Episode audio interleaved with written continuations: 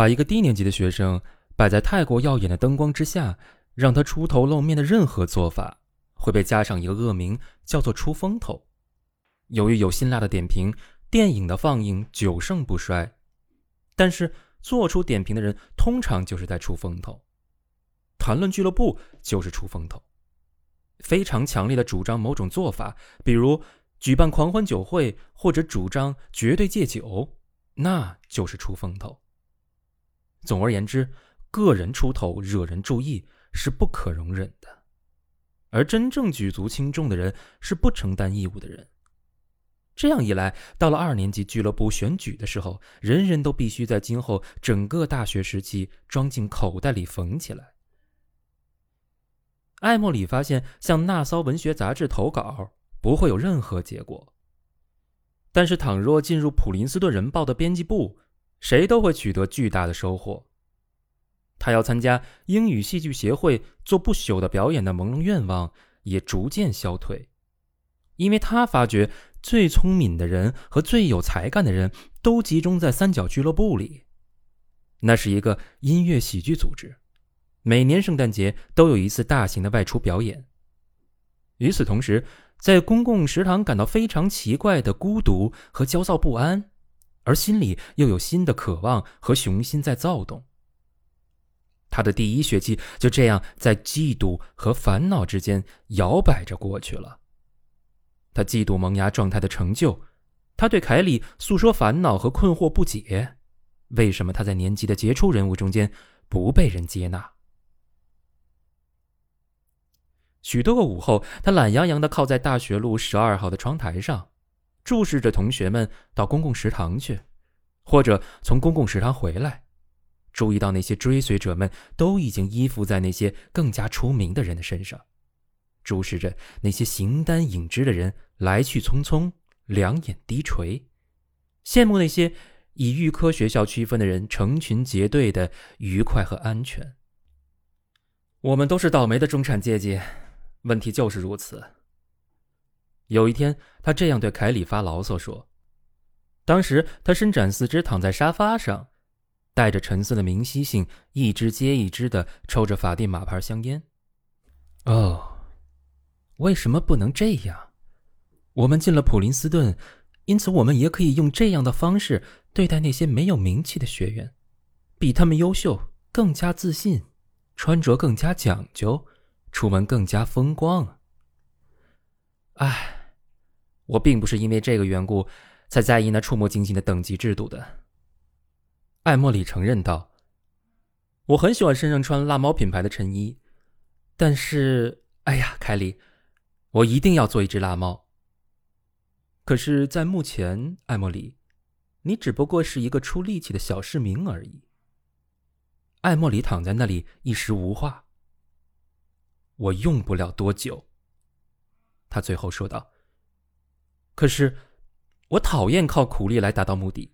我要显露特点，你也知道。体面的伤疤。凯里突然伸长脖子，望着窗外的马路。朗格达克来了，你要不要看看他的模样？恨不得就在他后面。艾莫里有力的从沙发上起身，站到窗前。哦，他说道，一面仔细观察这些杰出人物。亨伯德的样子就像一个非常了不起的人，不过这个朗格达克嘛，却是一个很粗鲁的人，对吗？我信不过这样的人。所有的钻石。在加工之前，看上去都很大。哎，兴奋过后，凯里说道：“你是一个文学天才，看你的了。”我在想，艾莫里停顿了一下，我会不会真是个文学天才？说句实话，我有时候觉得真的是。这话听起来好像太自以为是，不过这个话除了你，我对谁也不会说的。哦，行动吧。把你的头发留长，像文学杂志上的这个人丹维里埃一样写诗。艾莫里懒洋洋的伸手去拿放在桌子上的一叠杂志。你读过他最近写的吗？从不错过，不多见的。艾莫里拿起一本翻起来。啊，他惊讶的说：“他是一个新生，对吗？是的。你听这一首，我的上帝！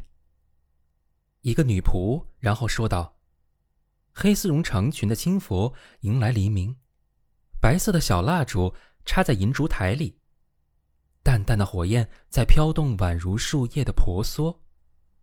皮呀，蓬皮呀，来吧，快来听。这，这写的是什么？这是一首餐具式集锦。他的脚趾僵硬，像一只白鹳飞起。他在床上躺着，垫着洁白的床单，双手像圣徒一样平静地放在胸口。贝拉库尼莎，快来透个气！我的天哪，凯莉，这到底是在写什么？我岂是，我一点都看不懂。可是我也是一个文学爱好者。很难琢磨，凯莉说道。只不过你读的时候，心里要想着灵车和馊牛奶。这一首不如其他几首那么富有激情。艾莫里把杂志往桌上一扔。唉，他叹息道：“我肯定是云里雾里不明白了。我知道我不是一个循规蹈矩的人，但是要是谁不循规蹈矩，我就很讨厌。”我拿不定主意，到底我是要陶冶心性，做一个大戏剧家，还是对英语诗歌宝库嗤之以鼻，做一个普林斯顿的老门槛儿？为什么要拿一个主意？凯里建议，还是随波逐流的好，像我一样。我准备凭借伯恩的题写，显扬于天下。我不能随波逐流，我要人家来关注，我要做一个有影响的人。即使是为了别人的利益，或者是做普林斯顿人报的编委主席、三角俱乐部的主席，我要做一个受人敬仰的人。凯里，你考虑自己考虑的太多了。艾莫里一听这个话，立即坐起来，不是为自己考虑，我也是在为你考虑。假如做一个自命不凡的人很好玩，我们应该走出去，现在就跟年级里的同学打成一片，比如说六月份。要举办年级舞会，我会带一个妓女进来。不过这件事我会处理的温文尔雅，否则我不会找人来。把她介绍给所有爱玩弄女性的人，介绍给橄榄球队队长，还有那些四肢发达、头脑简单的人。艾莫里，凯里有点不耐烦了，你那是在瞎忙。假如你要显姓扬名，那就走出去去争取。假如你不愿意，那就顺其自然吧。他打起哈欠来。哎，行了，把烟雾放出去，我们一块儿下去看橄榄球队训练。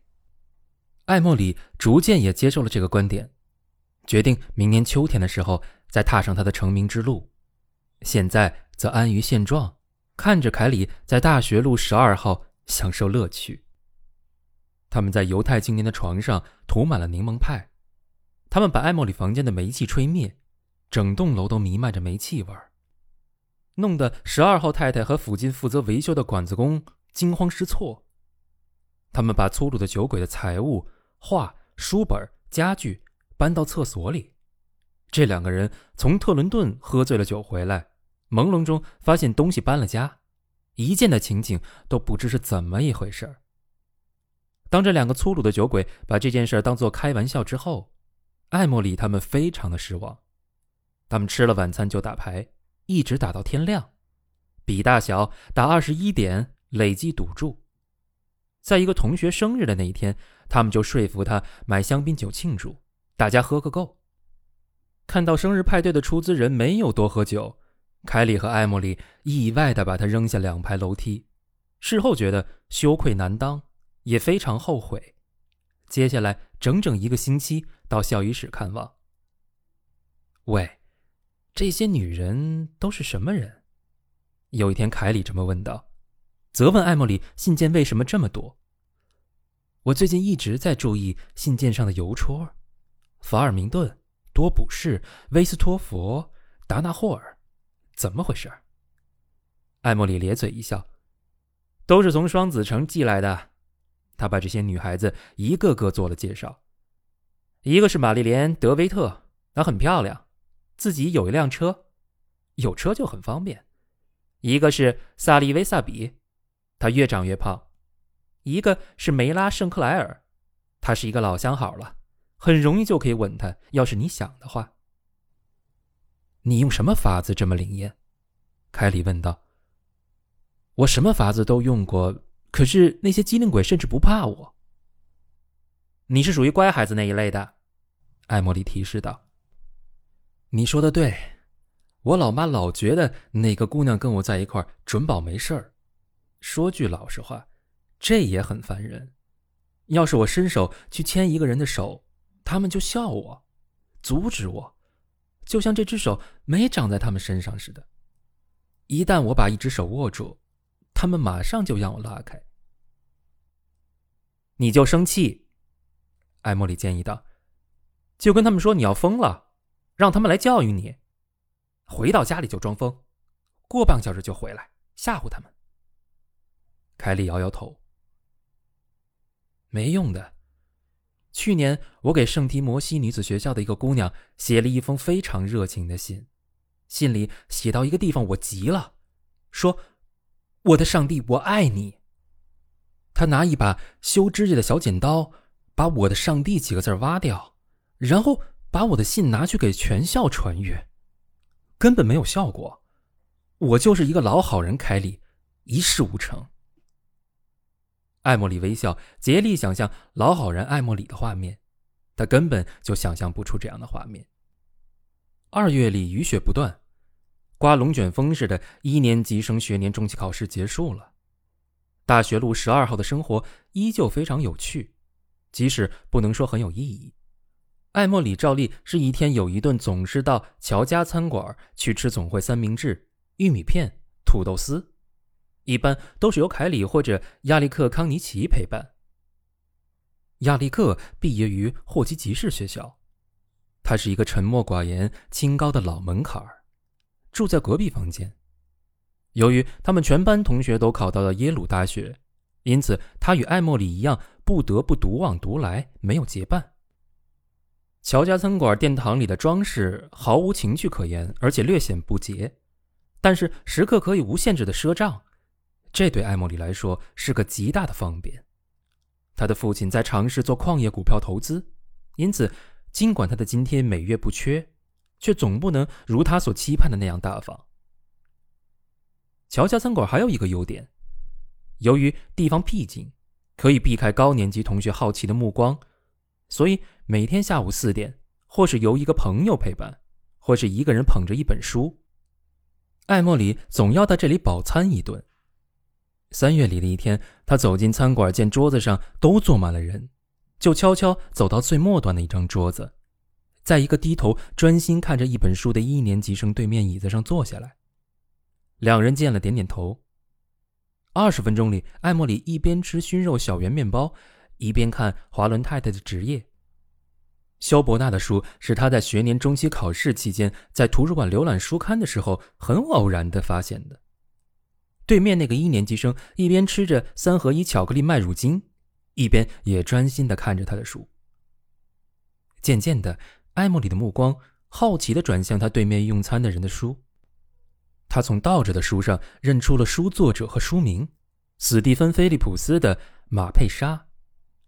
不过他看了也没有意义，因为他的诗歌格律方面的修养只限于诸如《快到花园来，莫德》这样的星期日经典歌曲，以及最近才硬记下的莎士比亚和米尔顿的很少的几句诗。他很想跟坐在对面的人搭讪，于是他假装手中的书一时间让他读得津津有味，接着情不自禁大叫起来：“哈，好东西！”那个一年级生抬起头来。艾莫里脸上露出假装的尴尬表情。你是在说你的熏肉小面包吗？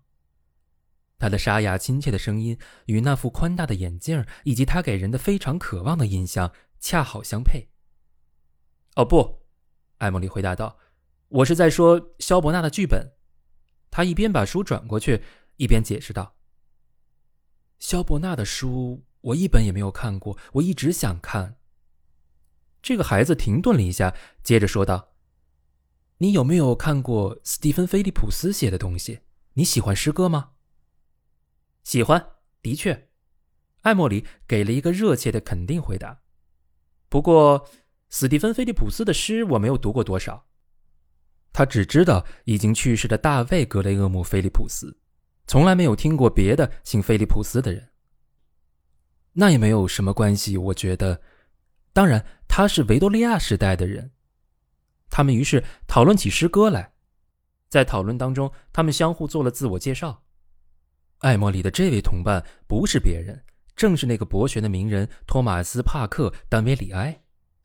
他就是在文学杂志上写充满激情的爱情诗的人。